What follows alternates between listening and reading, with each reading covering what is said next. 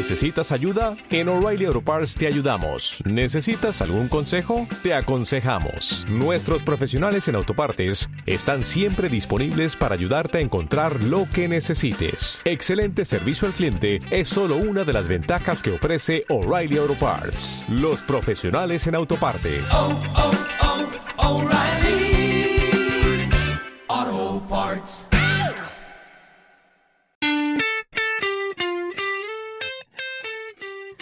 Soy Peña Monje. Bienvenidos al tercer episodio de Periodista Crónica. Para los que no me conozcáis, este podcast está dedicado al periodismo social y comprometido. En él hablaremos de diferentes temas como son los derechos humanos, la equidad de género, las migraciones o el respeto medioambiental. En este tercer episodio trataremos el buen vivir, una filosofía que recoge una visión del mundo centrada en el ser humano como parte de un entorno natural y social.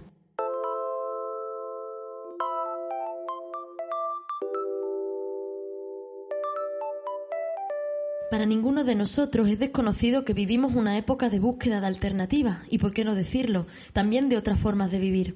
Las opciones y las posibilidades de encontrar las respuestas adecuadas son múltiples, complejas y en ocasiones también son muy contradictorias.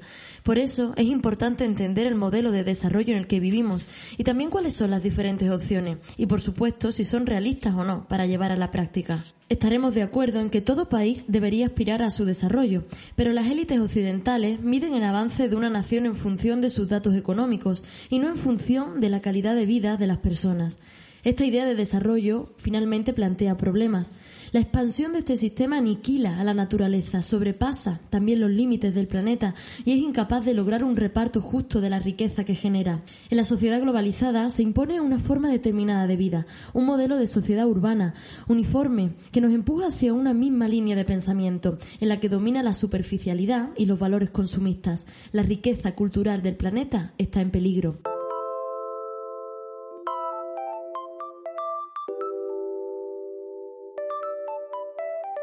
Por eso hoy vamos a hablar del buen vivir, una propuesta alternativa al desarrollo y al progreso establecido, basado en el crecimiento económico que considera a la naturaleza, a las personas y a las comunidades como recursos para generar capital. Ahondaremos en su significado, en su origen y en cómo podemos aplicarlo a nuestro modo de vida. ¿Te quedas? Bienvenidos a Periodista Crónica.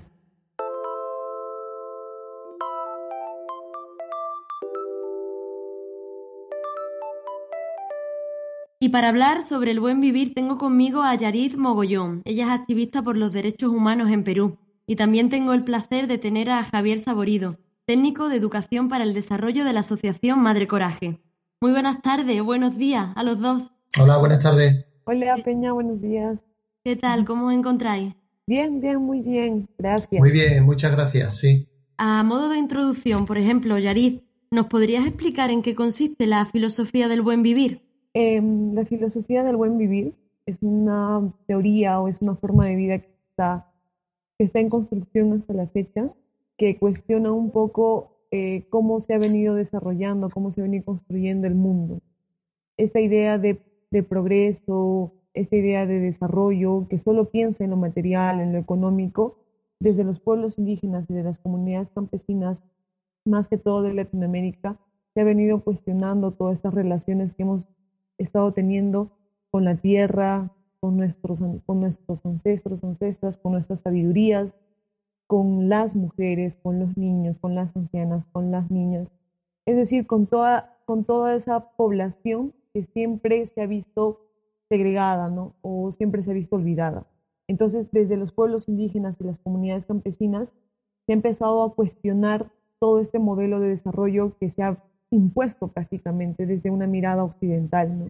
Entonces, el buen vivir es esa filosofía que pretende cambiar esas ideas, esa relación humana que tenemos que tener con la tierra, entre nosotros, entre nosotras, de respeto, de apoyo, de fraternidad, de hermandad, que mucho se practica en los pueblos indígenas y en las comunidades campesinas.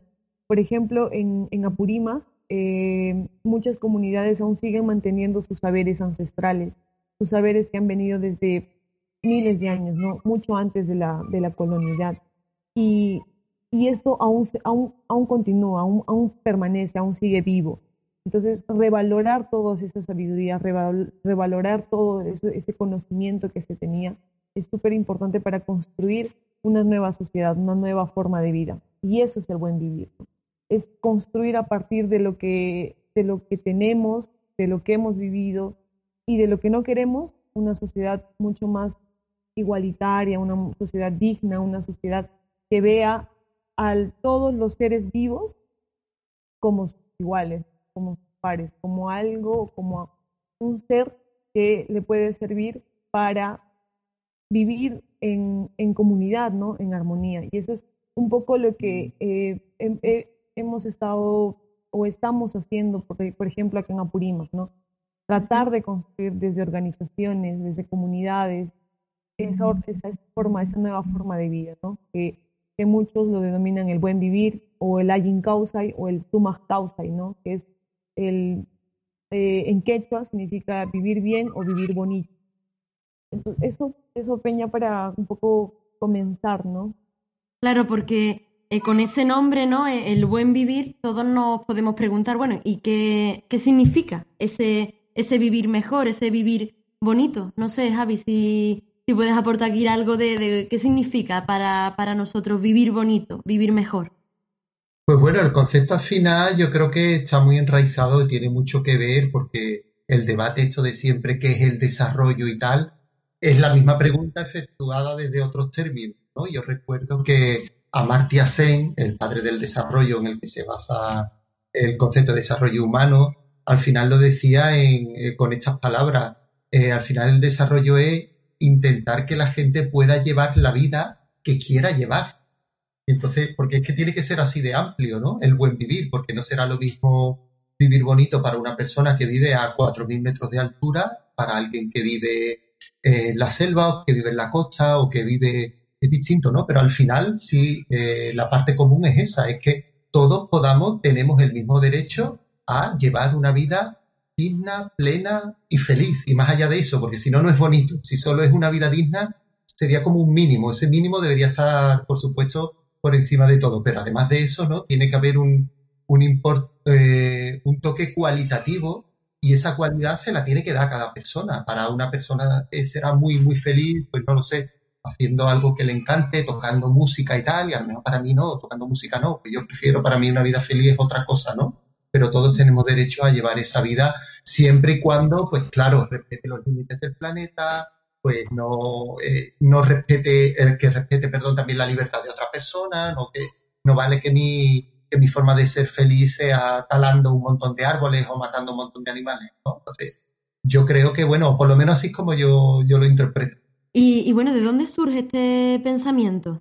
El Ayin Kausai, desde donde lo conocemos nosotros, nosotras, es, comienza desde los pueblos indígenas, desde las comunidades campesinas, y como te decía, han visto sus territorios depredados por el sistema capitalista, ¿no? Un sistema que viene em, dañando la tierra, viene sacando de la tierra, de la madre tierra, como le llamamos acá, de la Pachamama, más de lo necesario, ¿no?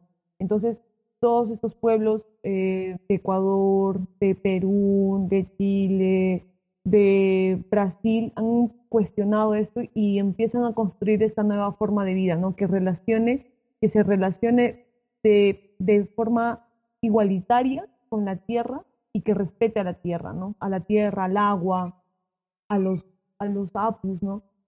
Para que estos no sigan siendo eh, dañados como lo, como lo están siendo ahora, ¿no? Entonces, a partir de ahí es lo que creo que estos pueblos empiezan a cuestionar esto y a construir esta nueva forma de, vida, ¿no? Una filosofía, como les decía, mucho más amigable entre todas y todas, ¿no? El buen vivir. En, en Abancay, Perú, donde estás tú, eh, tenemos que tener en cuenta también la violencia armada que, se dio en la década de los 80 hasta el año 92. Esto tuvo consecuencias que afectaron directamente a las comunidades que allí vivían y, también a ese tejido social del, momento. Eh, ¿Nos puedes explicar un poco este, este conflicto que, sufrió el, el, Perú andino? Sí, en esos años que mencionas, eh, en el Perú hubo un conflicto armado interno en la que tanto el Estado como grupos subversivos eh, atentaron contra la vida de miles de campesinos y campesinas, ¿no? Entre ellos Apurímac, es, que es la región donde yo estoy, y fue una de las regiones más golpeadas por este proceso, ¿no? que rompió el tejido social, rompió la organización, eh, hizo de, de, los, de las comunidades, de los pueblos que vivíamos acá, una desunión. ¿no? Muchas personas tuvieron que emigrar hacia la ciudad de Lima, que es la capital de Perú, para eh, escapar de la violencia que se vivía y la violencia era totalmente fría, era demasiado fuerte y muchas personas eh, huyeron de, de, la región, tanto de Apurímac, de, Ayacucho, de Huancavelica, ¿no? Incluso eh, dentro de todo, de todo este proceso hubieron esterilizaciones forzadas a mujeres y a hombres. Hubo una serie de violencias que han marcado la vida de las mujeres y de los hombres que vivimos en, en esta parte sur, en el sur andino de, del Perú, ¿no? Y eso, a partir de eso también, como bien señalas, ha hecho que las organizaciones, las comunidades se segreguen, ¿no? se, olviden entre ellas, empiecen a trabajar por su cuenta, ¿no? Pero ahora existe el, proceso o el pensamiento de volver a, hermandarnos, ¿no? Justo lo que te decía, en esta idea de, de qué está pasando ahora, ¿no? Y ahora está pasando mucho, por ejemplo, en Apurímac, que hay demasiado extractivismo, ¿no? más que todo minero, y lo viven no solo este, una provincia, lo vivimos casi todas las provincias. Y esto ha sido una razón o un motivo de juntarnos y, saber qué podemos hacer ante esto. ¿no? Muchas comunidades eh, están ahorita pasando eh, un proceso bien fuerte porque están luchando no solo, no contra las, el proyecto minero, sino reclamando derechos reclamando derechos que les corresponde, porque el, territorio donde se está explotando es su territorio. Y eh, eso ha permitido que todas estas, estas comunidades nos podamos juntar ¿no? y, y, luchar para conseguir esos, esos derechos que se nos ven negados. ¿no? Entonces, eh, como te digo, el proceso de la violencia política y ahora estos nuevos procesos de extractivismo hacen, están haciendo que el tejido social vuelva a, o sea, de lo que ya estaba segregado, desunido, se vuelva a unir, ¿no? Por, por, un, buen, por un bien común, por, por una nueva forma de vida. Es interesante eso, eso que planteas porque cuando hablamos de, la extracción de, minerales podemos hablar de, de, riqueza, ¿no? Pero eh, muchas veces la sociedad no, no, permanece rica, sino que muchas veces pues se le, se le quitan eh, los derechos como, como tú estabas comentando. Eh, Javier, ¿cuáles son desde la, Asociación Madre Coraje, porque sé que trabajáis el, el, buen vivir, cuáles son los principios que os guían para, para trabajar este, esta filosofía de vida desde España en este caso? Pues el primero es abrir las orejas, porque como ha explicado perfectamente Yarit, el buen vivir surge de las comunidades andinas, pues entonces nosotros no sabíamos que era eso, ¿no? Entonces, bueno, empezamos a escucharlo al trabajar con socios con socios peruanos allí andinos, con APRODE, con Tarcurisunchi y tal, eh, y ellos constituyen una, una, mesa de trabajo, todas estas, estas entidades que trabajan con, con, Madre Coraje, que se llamó, se llamó el Grupo Apurima. Y digo se llamó porque luego, hablando entre ellas, pues dijeron, oye, esta mesa no debería ser solo de estas entidades, sino debería ser una mesa de entidades que trabajan aquí en la zona andina con intereses comunes.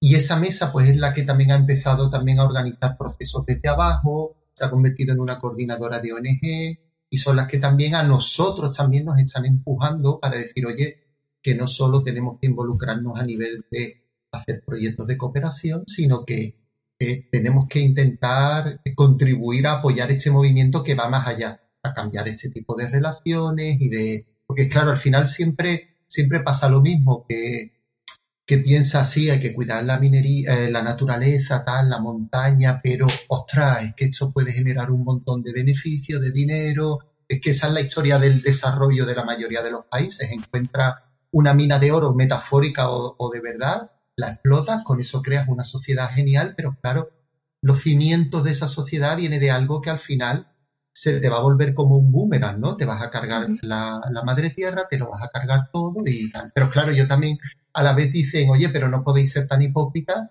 de decirnos que no hagamos esto cuando vosotros lo habéis hecho, ¿no? Ahora vosotros sí podéis tener dos coches, nosotros no, vosotros sí habéis podido explotar vuestras montañas y ríos y nosotros no, y entonces, claro, en ese debate complicado, complejo, no es sencillo, pero en algún momento hay que decir, no se puede mirar siempre solo al corto plazo, sino hay que, hay que mirar al largo plazo. Y por eso precisamente creo que todo el mundo debe estar en este debate y en esta lucha para decir, tienes razón, no pueden ser la generación, por poner el ejemplo de Perú actual, no puede ser la que pague toda esa transición que haya que hacer hasta un modelo sostenible, ¿no? Sino pues vamos a contribuir toda la comunidad internacional a que mientras se hace esa transición, pues estas personas tengan el, derecho al buen vivir, a, a desarrollo y tal, ¿no? Y lo hacemos entre todos porque es que planeta solo tenemos uno y no hay frontera. Es que la naturaleza no entiende de frontera, aquí acaba un país, aquí empieza otro, ¿no? Esto es, esto ocurre, eh, nos afecta a todos, vamos, si no lo vemos así, es que vamos, tenemos unas miras muy cortas. Acabas de introducir el, uno de los, temas principales para el buen vivir, que es pues, la naturaleza, ¿no? El medio ambiente. Eh, ¿Cómo se vive este medio ambiente, esta naturaleza, como Yari antes has comentado, esa Pachamama desde el buen vivir? ¿Qué es lo que supone? Mira, yo solo, si me permite, voy a, para, antes de que Yari lo explique, el impacto que me supuso a mí cuando con 21 años fui a Perú por primera vez, que fue la primera vez que salí no solo de España, sino de mi, de mi comunidad autónoma de Andalucía, y llegué allí, ¿no? A, a Apurima, precisamente. Yo recuerdo que el primer pensamiento que tuve es, yo hasta ahora realmente no sabía lo que era una montaña. O sea, es como la naturaleza es tan abrumadora allí. O sea, las montañas son, estamos hablando eso de, de 5.000 metros de altura, de río, valle, tremendo, que cuando llueve, llueve hasta subir los niveles tremendo y cuando no llueve, no llueve nunca, que es como, claro, ¿cómo no va a estar presente la naturaleza en todo? Si es que la naturaleza es muchísimo más grande que tú y es la que te da todo, te lo da todo, ¿no? Entonces, como yo creo que una de las cosas que hay que hacer es, ir allí para entender realmente, realmente eso, es que no lo puede, no te lo puedes quitar de ti, ¿no? Entra por todos lados.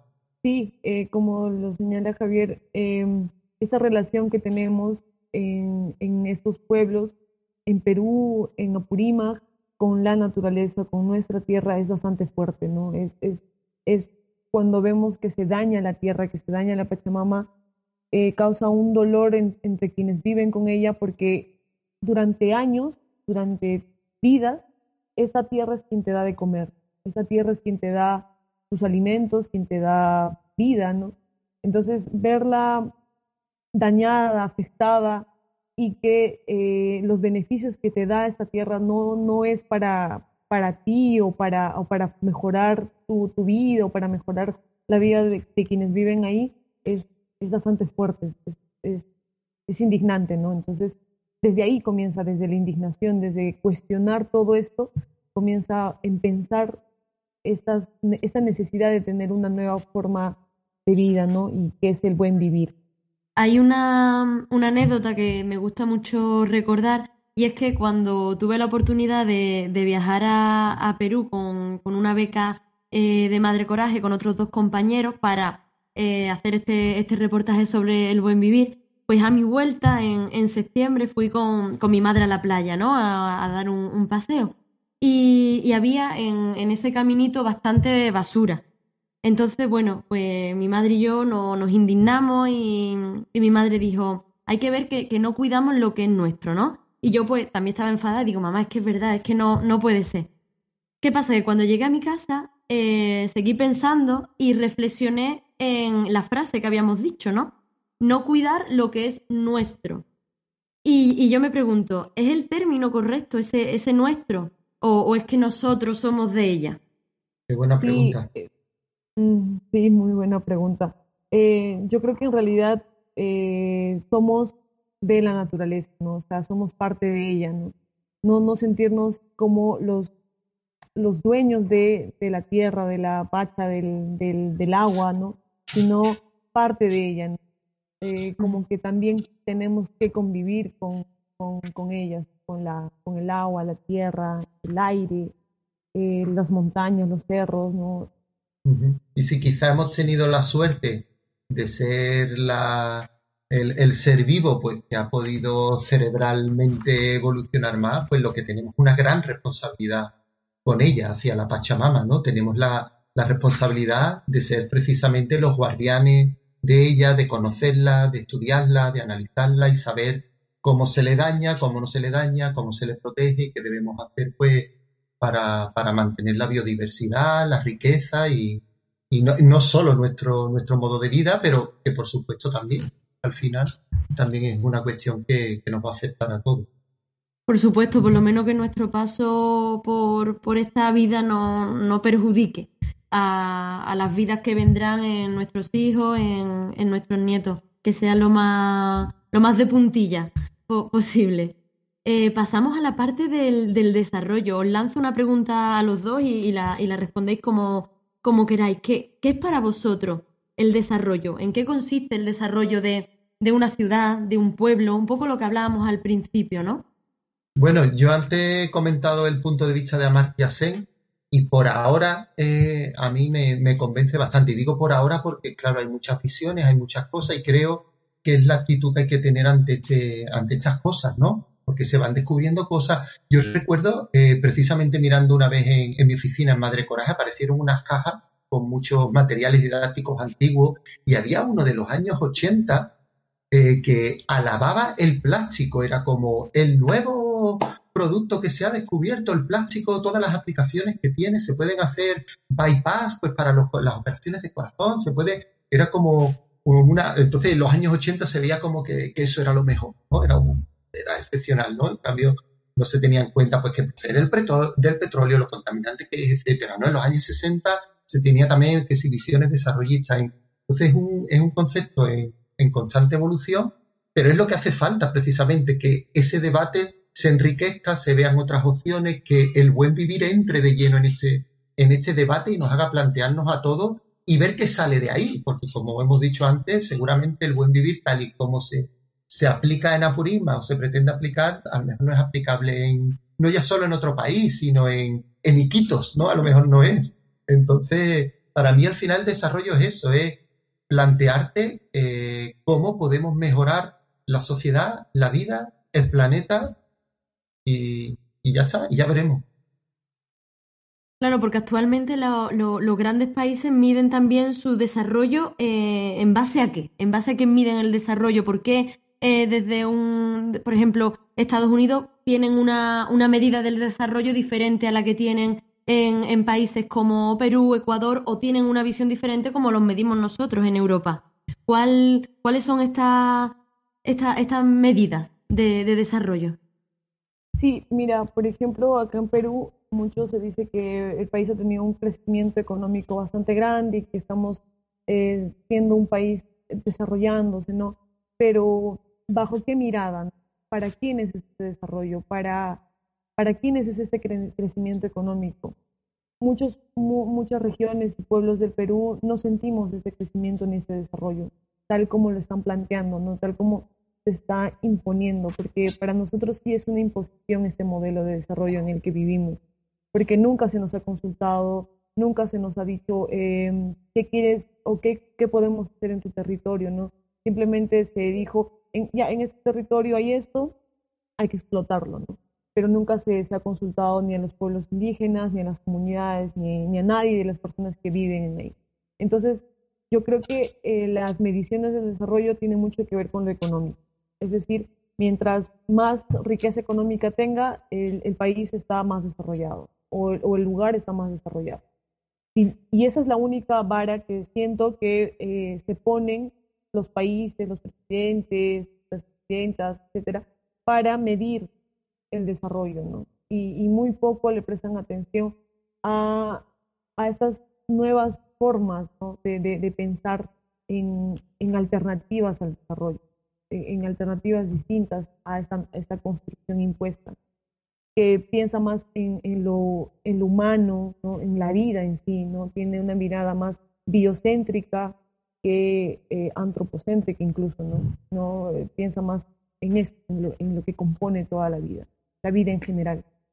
Porque hasta dónde llega ese, ese control que, que ejerce Estados Unidos en, en Latinoamérica o, o, cómo se vive ese control? Personalmente, eh, en los en Apurímac, por ejemplo, nosotros sentimos que eh, en Perú están eh, presionando los países externos, Estados Unidos, China, hasta otros países ¿no? que tienen bastante potencia económica. ¿Por qué? Porque presionan sus modelos, o sea, sus formas, sus condiciones para que el Perú siga siendo solo un país que exporte, que dé materia prima, ¿no? Que solo saquen de acá, que solo mm, como que saquen, ¿no? saquen lo que tenemos de nuestro país. Entonces, sentimos que bajo las condiciones que tienen estos países es como se maneja a, nuestro, a nuestro país, ¿no? Por ejemplo, si en, eh, acá en Apurímac tenemos una empresa extractiva que es como la más grande incluso eh, de todo el Perú, que es este, Las Bambas, y en este, en este territorio, que es Cotabambas, eh, no sé, con todo este proceso de, de, medidas que se han venido dando para combatir la, la, propagación del COVID, ya no, los niños ya no están yendo a las escuelas. Entonces, el, Estado ha implementado una modalidad de educación a distancia, pero en estos pueblos no hay internet, no hay acceso a internet. Y justo en este, en ese territorio donde están las bambas, es donde estos niños y niñas no tienen acceso a educación. ¿Por qué? Porque para encontrar señal de radio tienes que ir, pasar ríos y montañas para que puedas tener una señal de radio, ¿no? Entonces es alucinante cómo dentro de ese territorio se extrae la mayor cantidad de cobre en el país y que justo en ese territorio estos niños y niñas no tengan acceso a educación. ¿no? Y justo Purímac también sea una de las regiones más pobres del país o con más niveles de pobreza.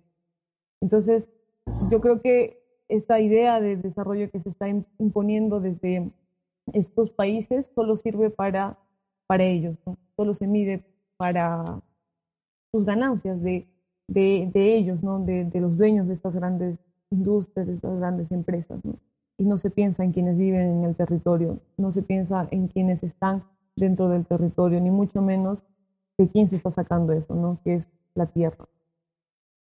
Sí, porque yo creo que no es tanto una cuestión nacional, sino sobre todo es social. Son las élites peruanas, pues tienen los mismos intereses que las élites estadounidenses, chinas, españolas y tal.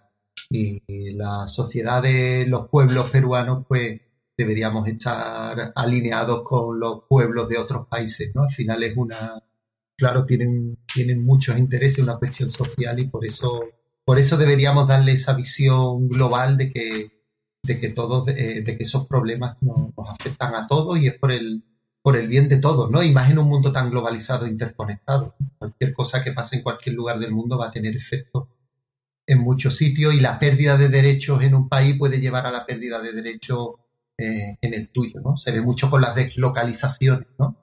Es como, bueno, ¿por qué voy a abrir una fábrica aquí si la puedo abrir en otro país donde las condiciones laborales son más relajadas, por decirlo suavemente, por lo que me voy a gastar menos dinero, ¿no? Entonces, y eso también al fin afecta aquí, entonces, porque te dicen, pues para que no mueva yo la empresa de tu país, acepta estas condiciones laborales para que me salga más mm. barato y así no me tengo que eh, Javi, ya que te dedicas a la, educación para el desarrollo, ¿existen modelos alternativos educativos dentro de este buen vivir?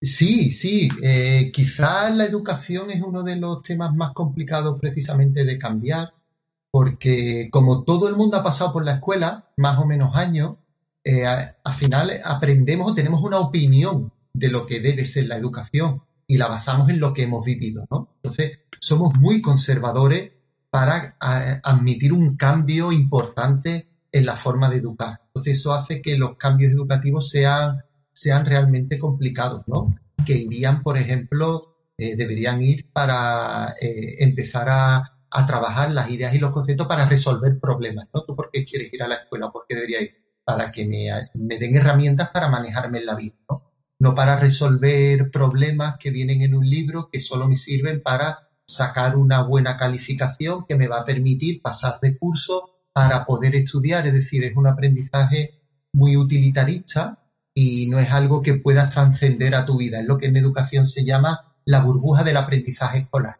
Yo simplemente memorizo algo, con lo que a lo mejor no estoy de acuerdo, pero como sé que mi profesor piensa así, pues es lo que tengo que poner en el examen para sacar una buena nota, ¿no? Con eso avanzo. Pero a lo mejor eso no me sirve a mí para nada. Hay, hay un pedagogo italiano que lo define muy bien con un, con un chiste, que dice el padre que le pregunta al hijo y le dice, hijo, ¿tú qué has aprendido en la escuela? Un niño de siete años.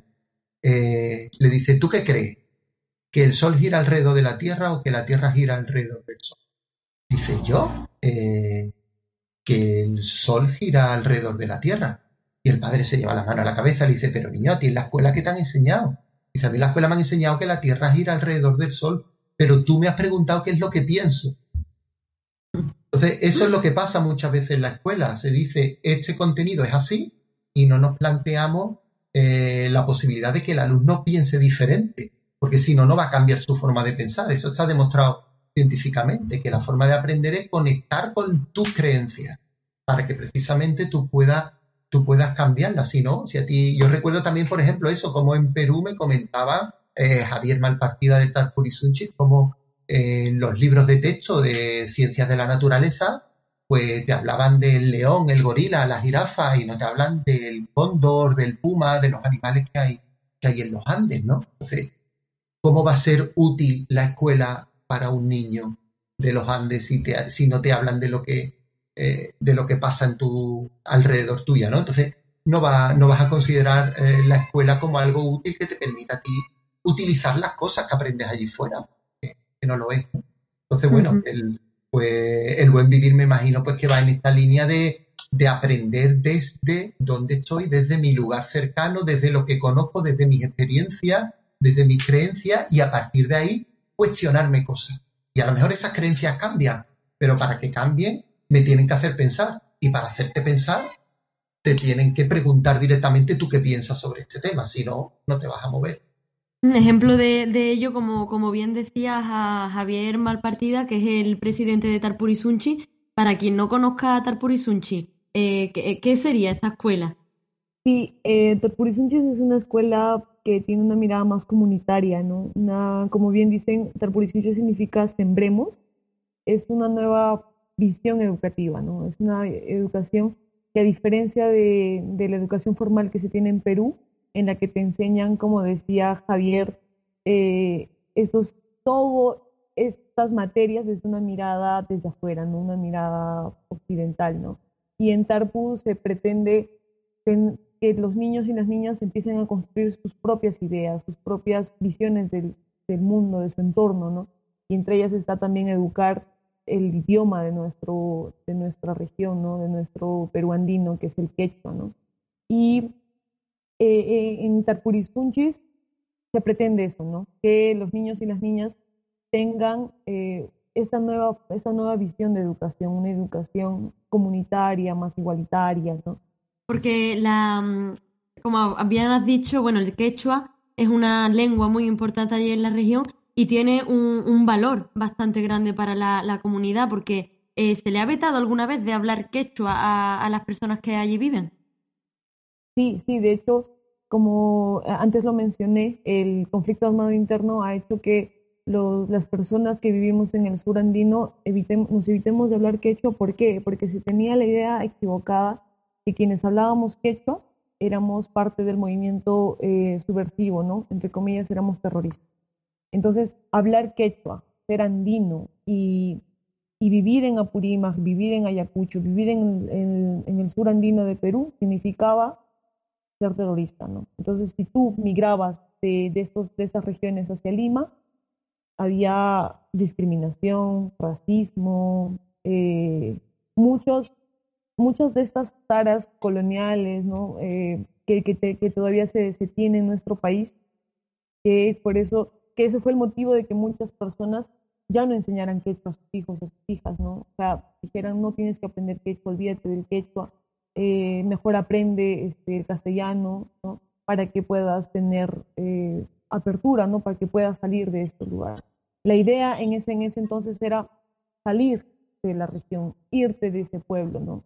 ¿Por qué? Porque, porque como les digo, se suponía que si vivías en ese era, era, era el atraso, era ser terrorista, era ser una persona que no tenía acceso a nada, ¿no? Ni a educación, ni a salud, ni a nada. Entonces, eh, como le mencioné más antes, este proceso del conflicto armado interno ha afectado mucho la vida de las personas. Muchísimo, muchísimo. De hecho, a mí, mi papá y mi mamá ya no me llegaron a enseñar quechua. Me, a ellos, pero ellos sí su mamá, sus mamás, sus papás. Mi generación ha sido las generaciones que ya no les han enseñado quechua justamente por miedo a que eh, seamos discriminados, a que no tengamos eh, las formas de salir de, de, la región, ¿no?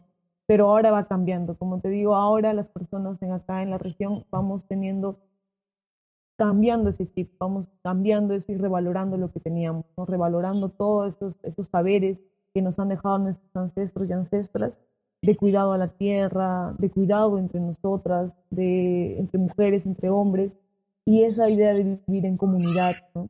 Es súper importante para nosotros. Javier, ¿crees, ¿crees que es factible un, un Tarpurisunches aquí en, en Europa o más concretamente en España?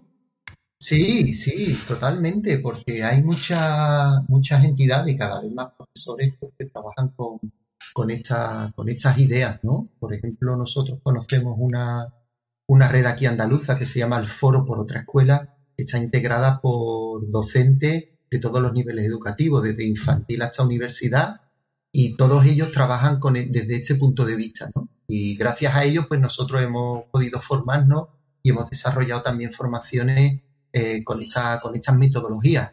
Eh, claro, eso a lo mejor a nivel individual de cada profesor y tal, Luego hay centros educativos pues que, también lo, desarrollan y lo llevan a cabo, porque bueno, a veces eh, la ley te da bastante manga ancha pues, pues para la metodología, siempre que bueno que los objetivos cumplas con los objetivos, pero la manera de dar, de dar los contenidos puede ser bastante abierta. Entonces, sí, sí que se puede, incluso aunque si no los hubiera, yo ahí quizás soy demasiado idealista, pero, pero yo creo que, que todo se puede conseguir, porque el, desarrollo que tengamos, el sistema que tengamos, no es algo, no es como las montañas y los ríos que sí que es algo natural. Esto es todo creado por los seres humanos.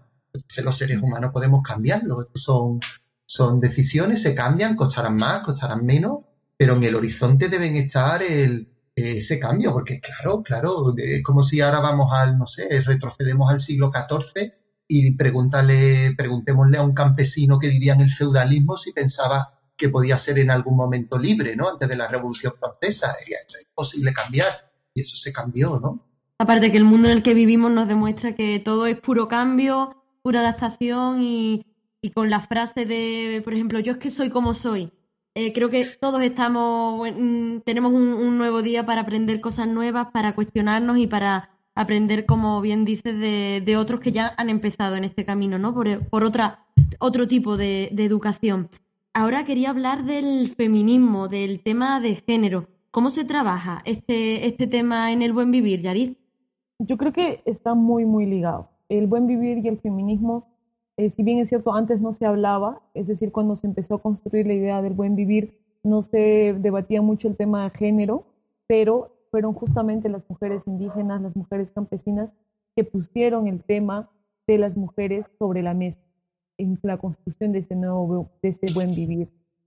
Por ejemplo, las mujeres de Chico en la India, ellas desde eh, que veían a la naturaleza también como sus pares, como ellas mismas, o sea, es decir, comparaban la, eh, la violencia que vive la, la tierra con la violencia que vivimos nosotras en igual, ¿no? Es decir, que la violencia que sufre la, la Pachamama también la vivimos nosotros en diferentes formas, pero también sufrimos la, violencia, ¿no? Entonces, desde ahí, eh, las comunidades indígenas, por ejemplo, de Guatemala, que han, que han desarrollado bastante este tema y que de hecho también acá en Apurímac queremos eh, recuperar todo eso, eh, ellas dicen, ¿no? Nosotros las mujeres queremos sí construir el buen vivir, pero también que el buen vivir nos incluya a nosotras como parte de este proceso, como las personas que también impulsan el buen vivir, ¿no? Y no solo pensemos otra vez en que el mundo se construye bajo las ideas de este, un hombre, ¿no? Un hombre eh, que ya, en este caso puede ser este, indígena, pero sigue siendo un hombre, ¿no? Y que no, no, no ve las ideas también de las mujeres. Entonces, en Apurímac hay bastante intento de, o sea, tenemos muchas ganas de incluir todos esos pensamientos que hay obviamente en nuestra región para construir ese nuevo buen vivir, ¿no? De hecho, acá las, mujeres son bastante guerreras, son bastante luchadoras, siempre han luchado por los derechos de todo, pero nunca hemos luchado por nuestros propios derechos, ¿no? Entonces, a partir de eso, queremos entre mujeres eh, de comunidades campesinas, mujeres este, de la, también de la ciudad, ¿no? mujeres eh, universitarias todo, y también niñas, construir el buen vivir, también que tenga lo que hemos vivido y que tenga también nuestras ideas, ¿no? Cómo queremos una nueva sociedad. Y, y yo creo que el buen vivir con el feminismo son como los, las filosofías que van a encaminar y van a eh, hacer posible esta sociedad distinta, ¿no? Esta sociedad que queremos, ¿no? Porque ¿cuál es la situación actual de, de la mujer en, en Apurímac? Apurímac es una de las regiones que tiene eh, los mayores índices de violencia de género en los hogares, ¿no? en violencia familiar. Entonces, a partir de eso, muchas mujeres, eh, siempre, siempre decíamos, ¿no? Cuando ha habido, por ejemplo, problemas con, con, la, con las bambas, por ejemplo, hemos luchado por las bambas, ¿no? Pero nunca nos hemos visto nosotros también como personas eh, que sufren también violencia. Por sus pares, por sus compañeros, por, por las personas con quien convivimos, ¿no? Entonces, a partir de eso, las mujeres hemos, hemos puesto sobre la mesa, sobre el debate, que nosotras también somos parte de, de, esta, de, esta necesidad de cambio, ¿no? Pero no solo el cambio de una mirada general, sino también que piense en nuestras vidas y cómo durante años hemos sido vulneradas por las personas que están también a nuestro, a nuestro alrededor, ¿no? a, nuestro, a nuestro costado, no solo por el sistema eh, de opresión que nos oprime a todos en general, sino también el tema patriarcal, ¿no? que está insertado también en, en, cada uno de nosotros y de nosotros. Desde Madre Coraje, Javi, ¿trabajáis en algún proyecto de, de empoderamiento o, bueno, o con las familias en general? ¿Trabajáis este tema de género? Sí, nosotros en el tema de cooperación, pues al igual que en el buen vivir, a través de las organizaciones con las que trabajamos, pues es un tema que, que está metido transversalmente y que también tenemos proyectos concretos de formación de apoyo a formación de lideresas, por ejemplo, campesinas, ¿no? Por todos estos motivos que, ha explicado Yarit, eh, no solo en Perú, sino también en, Mozambique, que también hacemos proyectos de cooperación allí. Eh, y sobre el tema del buen vivir en general, también lo hemos trabajado aquí eh, con nuestro voluntariado, sobre todo haciendo preguntas un poco de qué puede aportar cada generación, ¿no? Es decir, para, para este debate, ¿no? ¿Qué, ¿Qué te gustaba del pasado? ¿Cómo era tu vida en la infancia que te gustaba? ¿Qué no te gustaba? Y de ahora, del mundo actual, ¿qué te gusta? Y qué no te gusta, ¿no? Porque a veces también eh, podemos caer como en una idealización de cierta de ciertas filosofías y tal, pensando que a lo mejor en el pasado vivíamos todo en una Arcadia feliz, que en un momento dado todo se fue al garete, ¿no? Y que ahora todo es mal, ¿no? Entonces, eso también, como ciertas personas piensan así, cuando hablamos de, a lo mejor hablamos de buen vivir y tal, pues se ponen un poco a la defensiva. Como, bueno, me van a decir a mí cómo tal, cuándo tal. Entonces nosotros lo que hacemos es preguntar a las personas que precisamente es una de las formas también, por ejemplo, de que la gente reflexione, no decirle mira, el buen vivir es bueno porque esto y es mejor que tu idea, ¿no? Sino, oye, cuéntame tú qué piensas, qué te gusta a ti, qué no te gusta de la sociedad que tienes y tal, ¿no? Entonces salieron cosas muy, muy interesantes porque salieron muchos valores que creo que son comunes, en plan que antes, pues bueno, nos cuidábamos mucho más las personas los unos a los otros, más allá de la familia, ¿no? Como los vecinos, pues eran prácticamente parte de la familia, esa cercanía con las personas y tal eh, y como del mundo de ahora, pues también eh, gustan ciertas cosas, ¿no? Eh, por ejemplo, cómo la tecnología puede ser bien usada. Gracias, por ejemplo, a la tecnología estamos teniendo aquí un podcast entre tres personas en diferentes sitios en la que podemos hablar del buen vivir, ¿no? Entonces, eso hizo pues que la gente dijera, estoy construyendo algo, no me están diciendo qué modelo de desarrollo nuevo soy el, es el que tengo que abrazar, sino me están diciendo, métete en el debate, aporta y vamos a conseguir eso que tú estás diciendo porque todos estamos de acuerdo en que la tecnología tiene que estar bien usada, en que debe ser un bien público a disposición para todos, en que es malo que cada vez nos cuidemos menos, en que tenemos que cuidar la tierra. Digo, es que, es que estamos de acuerdo, ¿no? Pues entonces todos tenemos que, que empujar. ¿Y podemos encontrar algún, algún ejemplo de buen vivir aquí en España? ¿Hay, hay algún tipo de, de proyecto? O si no, también cómo podemos nosotros empezar a, a desarrollar esta filosofía de, de vida que, que empezamos a, a conocer.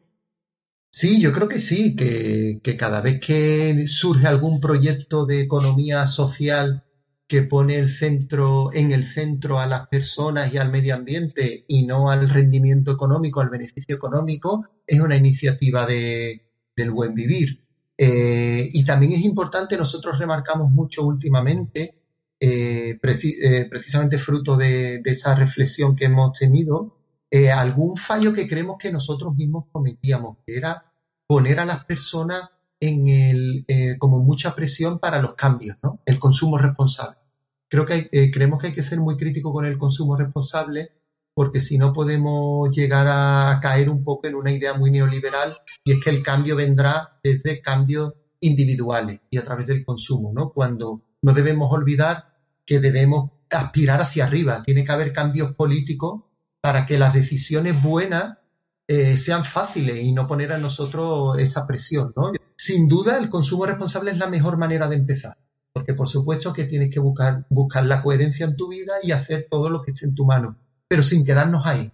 Que a veces nos quedamos y, al final nos peleamos uno, los unos con los otros. Es que tú tienes, ¿cómo va a cambiar el mundo si tú compras siempre aquí en este sitio y no compras tal, ¿no? Y mientras los de arriba, frotándose las manos, como diciendo, mira, ninguno nos echa la culpa a nosotros, sino que entre ellos se están peleando. Vienen las ONG a echarle la bronca a los chavales de instituto diciéndole que son egoístas, que consumen mal, que gastan el dinero mal, ¿sabes? Entonces, eh, creemos que es importante ver el eh, trabajar hacia arriba y por eso creamos un juego de mesa que es muy parecido al Monopoly, pero a la vez es todo lo contrario. Es un juego cooperativo en el que cada jugador debe intentar ganar porque eh, se trata de llegar al máximo nivel de desarrollo, pero el desarrollo no lo mide el crecimiento económico, sino eh, la consecución de derechos como igualdad, libertad eh, y solidaridad.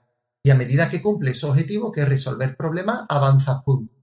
Pero si entre todos no llegan a un mínimo de puntos, no gana nadie, porque sería, eso significaría que el planeta ha sido destruido medioambientalmente. Entonces tenemos que compensar las dos cosas. Tengo que mejorar la vida de las personas y ciertas cosas y a la vez el equilibrio del planeta. Y todos los jugadores, todo el mundo, todos los chavales, juegan a ese juego, se divierten y participan y tal. Entonces siempre concluimos en el debate la reflexión de, oye, pero si vosotros antes me habéis dicho que nos movemos por el dinero y tal, ¿por qué habéis jugado a este juego? ¿Por qué nos habéis levantado de la mesa y ha dicho yo a esto no juego? ¿O habéis intentado quedaros con el dinero que se necesita en el juego, pero en cambio habéis optado por otra cosa? Y siempre dicen, pues porque en este juego el dinero no me servía para ganar el juego. Entonces, eh, lo que concluimos es que todo el mundo queremos ganar, queremos mejorar, queremos ser importantes. Lo que tenemos que cambiar es qué significa ganar. ¿Cuál es el concepto de ganar? Que el modelo no sea el tener mucho dinero, sino el solucionar problemas, el respetar al medio ambiente, en que cada vez tengamos más derechos, etcétera. Si ese es el modelo, todo lo vamos a hacer, vamos a tomar esas decisiones, pero si se nos empuja hacia el otro lado, pues claro, las personas somos reflejo también eh, de la cultura que tenemos. Si la cultura premia este tipo de actitudes egoístas y tal, no podemos echarle la culpa al que lo sigue, que es lo normal, ¿no? Tenemos que intentar cambiar también la, las políticas para que podamos todos pues tomar la- las decisiones buenas. Y ya para terminar, os pregunto, eh, ¿es realista que de este modelo, ¿no? Como el buen vivir que, que llevamos hablando hasta ahora, se instale y cambie el modelo que predomina actualmente? Yo creo que es viable, sí, y también es posible dependiendo, como decía Javier, en dónde nos encontremos. Es decir, no todas las ideas que vayamos construyendo van a ser iguales en Apurímac, por ejemplo, que en Quito, que es, eh, o en la selva del Perú, ¿no? que tienen otra, otra visión, otras relaciones con, entre ellos, entre ellas, otra forma de organización también. ¿no? Entonces, yo creo que el buen vivir es una filosofía que está en construcción y que va a, va, va a partir mucho de cómo cada persona que, pertenece a esa comunidad, a ese espacio territorial, quiera o, quiera construir su, sociedad, ¿no? O quiera construir su vida, cómo quiera que sean sus relaciones económicas, sus relaciones sociales, sus relaciones entre ellos, entre ellas, ¿no? Siempre, siempre teniendo en cuenta que todos y todas podemos aportar, ¿no? Es decir, eh, no caer en las mismas tendencias que se han venido dando, ¿no? Es decir, que solo uno, un apoye o opine, o que este, sea de una mirada solo adultocéntrica y se olvida a los niños, a las niñas, sino de una mirada bastante integral, ¿no?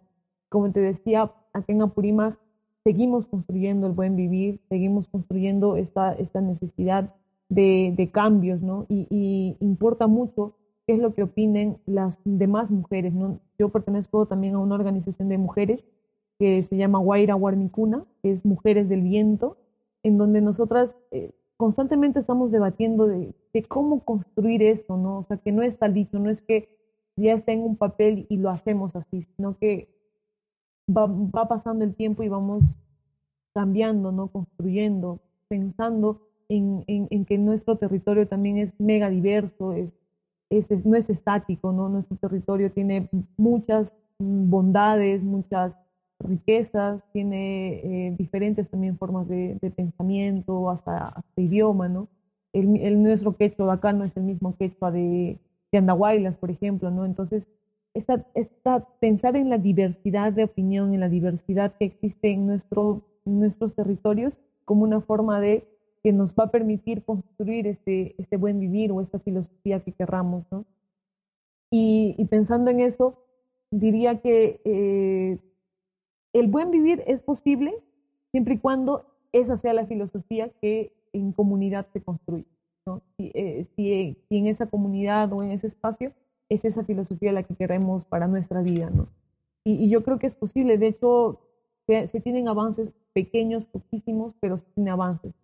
Y eso es lo que a mí eh, me emociona, ¿no? Me emociona saber que a pesar de todo lo, que hemos vivido en Apurímac, en Perú, eh, queremos seguir organizándonos, queremos seguir viviendo en comunidad, ¿no? Queremos seguir aprendiendo de todo, de todo esto que sucede alrededor del mundo y alrededor de nuestro país para cambiar, para, para, para conseguir ese, eso, e, ese, esa visión que tenemos, esa visión de, de, de sociedad que tenemos, ¿no? y de poquito a poquito estamos, estamos, estamos empezando, ¿no? Primero debatiendo, cuestionando y después viendo cómo lo construimos, ¿no?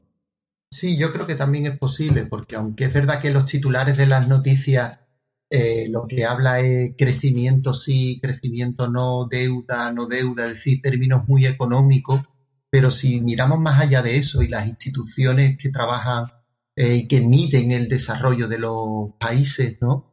el tema del desarrollo humano, eh, instituciones como el Programa de Naciones Unidas para el Desarrollo y todas las instituciones que están trabajando por el desarrollo tienen asumidas muchas ideas muy en la línea del buen vivir, son, están abiertos a nuevas cosas y se están consiguiendo, ¿no? Yo creo que igual que si traemos ahora algún desarrollista de los años 60, 50 y le enseñamos el mundo como es ahora o cómo se mide, qué políticas medioambientales hay y tal, eh, diría que, bueno, esto no vea, una protección del medio ambiente tremenda que va a lastrar la economía, etcétera, etcétera, ¿no? Pero, pero claro, pero es que ahora es que no nos podemos quedar aquí, es que no es, es que no es suficiente.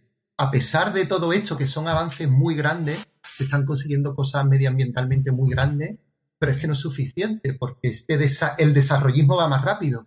Eh, yo leí un dato, que lo quiero comentar aquí porque lo leí hace cinco o seis años y todavía me, resuena en la cabeza, eh, que decía que en solo cuatro años China, no sé si fue del 2008 al 2012 o algo así, eh, consumió más cemento que todo Estados Unidos durante todo el siglo XX.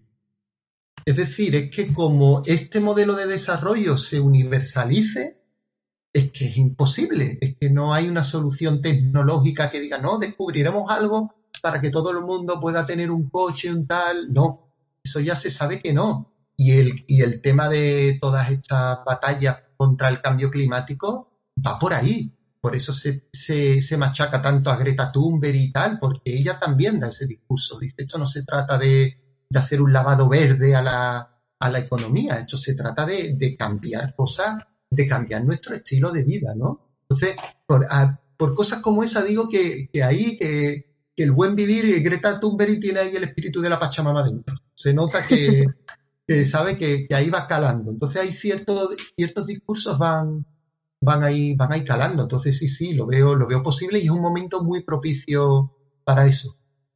Pues muchísimas gracias a los dos, Yari, Javier, gracias por, por el testimonio que habéis dado, por vuestro conocimiento.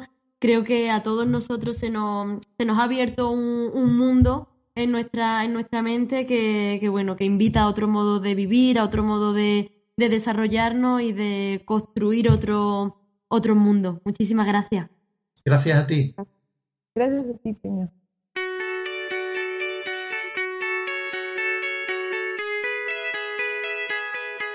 Y hasta aquí el podcast de hoy. Espero que hayáis sido parte de estas conversaciones en las que yo al menos he aprendido mucho sobre nuevos modelos de vida, de desarrollo. También reflexiono sobre ese concepto, el concepto desarrollo cómo lo hemos construido y por quiénes hemos sido influidos. Si te ha gustado y quieres hacerme alguna pregunta o aportación, habla a través de Instagram o Twitter, arroba pmonge. También puedes seguir mis crónicas, opiniones o relatos en mi página web www.periodistacrónica.com o escribirme al correo soy arroba periodistacrónica.com. Muchas gracias a Yarit y Javi por la charla constructiva que me han regalado. Gracias también a Elías Pérez, que ha estado en el control técnico de este podcast. Y por supuesto gracias a ti por estar y escucharlo. Espero que te haya servido. Hasta el próximo capítulo, más crónicos y con más crónicas.